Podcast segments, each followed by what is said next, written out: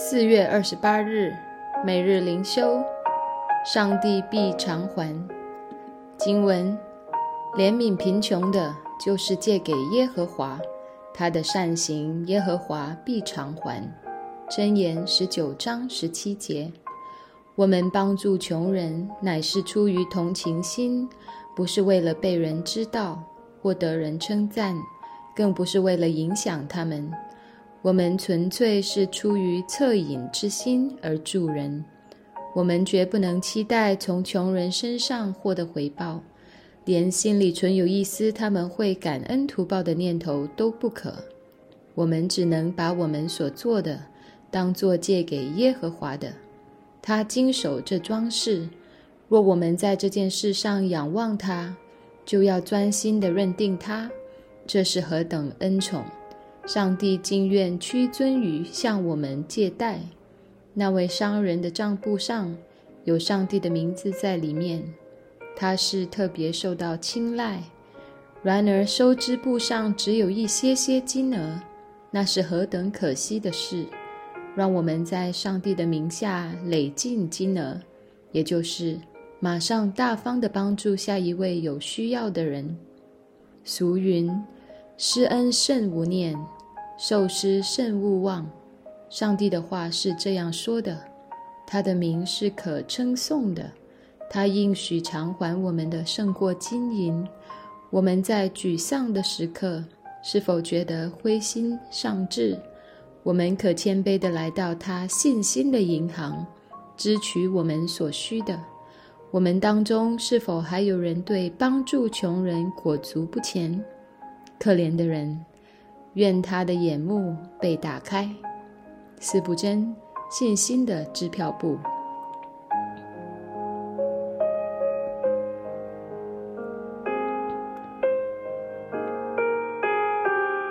每日读经以西结书三十五到三十七章，是枯骨复生的道。以西结书三十五到三十六章作为一个新的神谕集合。上帝分别向两座山发出预言，在这里的两座山并非具体的两座山，而是用两座山来代表两个国家。三十五章所预言的对象是希尔山，希尔山等同于以东，就好像西安山等同于犹大一样。以东人是以扫的后裔，在创世纪中，以扫为了换得一碗红豆汤而放弃了长子的名分。这是因为他对属灵的名分没有兴趣。后来以扫恨雅各，因为上帝拣选雅各，领受了亚伯拉罕之约的祝福。这种仇恨代代相传，所以在第五节，上帝批评以东人永怀仇恨。以东人对以色列人的仇恨之深，他们从心里期待以色列民亡国灭种，因此。当耶路撒冷被围困的时候，他们曾经帮助巴比伦人袭击自己的弟兄。耶和华提醒以东人，他们在这世上犯了大罪。上帝对以东的审判是正义的。上帝在这里宣告了以东被惩罚的两个原因：一方面是以东人极其贪婪，妄图霸占犹大和撒玛利亚（三十五章十节）。把整片迦南地占为己有。另一方面，他们极其自大，以为南国犹大之所以灭亡，就是因为他们自己的国力强盛所导致的。最终，正如威尔斯比牧师在这里的注释，以东人骄傲地庆祝以色列的倾倒，但有一天，全世界都要庆祝以东的毁灭。三十五章十四节。这是极其讽刺的。三十六章所发预言的对象是以色列山，这是为了和三十五章做对比，同时将恢复和医治的应许赐给以色列国。今天的人们很喜欢恢复和医治这样的概念。平心而论，因为一些泛灵恩派的教会滥用这些词汇。以至于这些美好的圣经应许在当代语境中有些改变了意味。我们不要惧怕谈论这些从上帝而来的美好应许和神学概念，但我们应当按照圣经的意思来理解。首先，复兴是为了上帝的荣耀，而不是为了满足人类自身的利益，或是使人在其中自满。第二，恢复与医治是基于上帝和以色列所立的新约，这一新约在基督耶稣里成就了。因此，我们不应该从世俗或肉体的角度去理解这些应许，而应当从天国的角度来认识。三十六章十六到三十八节体现了这种重要的神学观，成为这段经典的复兴经文的核心。复兴带来什么？十五节以除掉辱骂作为结束。十六到二十一节告诉我们，复兴的到来要除去污秽与不洁。以色列民之前的行为动作是充满污秽的。他们甚至亵渎了耶和华的圣名。三十六章二十节。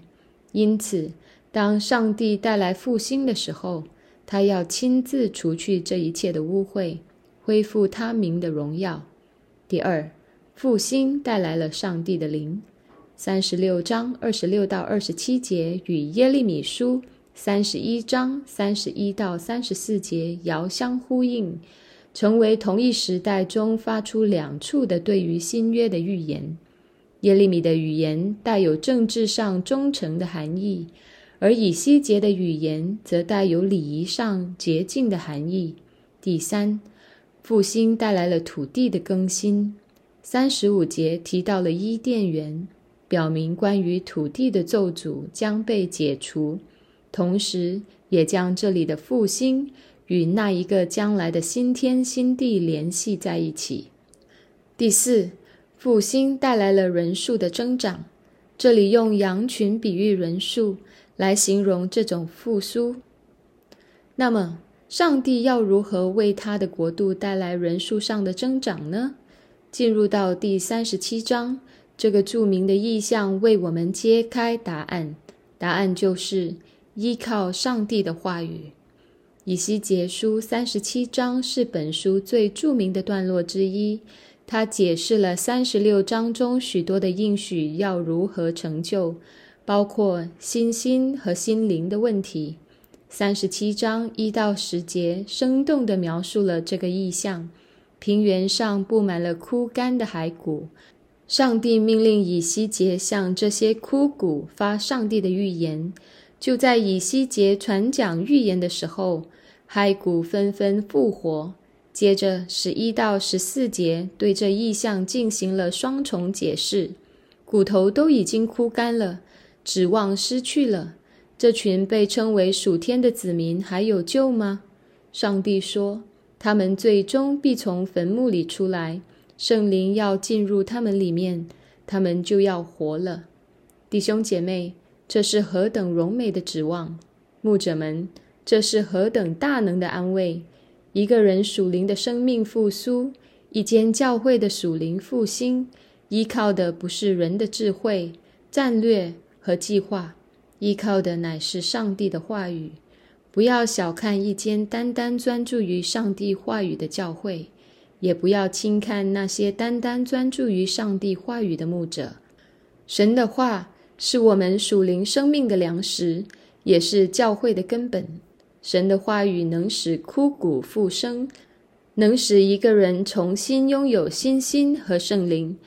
很多时候，我们会听见一些对于上帝话语厌倦的声音，这些声音可能从我们身边而来，也可能来自我们内心中的那个旧的、被撒旦掳掠的、抵挡上帝的老我。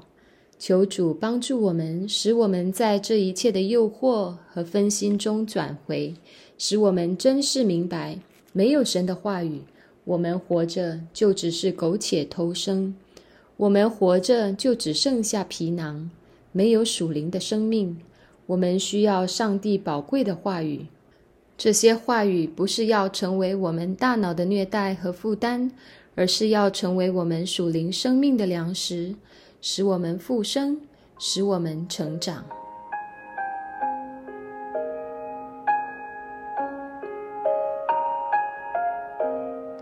反思与祷告。第一你对上帝话语的态度如何？对于圣经渴慕和热爱的程度如何？第二，这个世界上有许多不同的声音，建议教会要通过各种活动、项目、策略来建造。你觉得这些建议如何？一间教会应该中心扎根于上帝的话语之上，来回应这些不同的论调。第三，许多人都期待教会复兴和增长。读完以西结书三十六章、三十七章之后，你认为教会应该如何做，才能够达到真正合乎圣经的复兴与增长？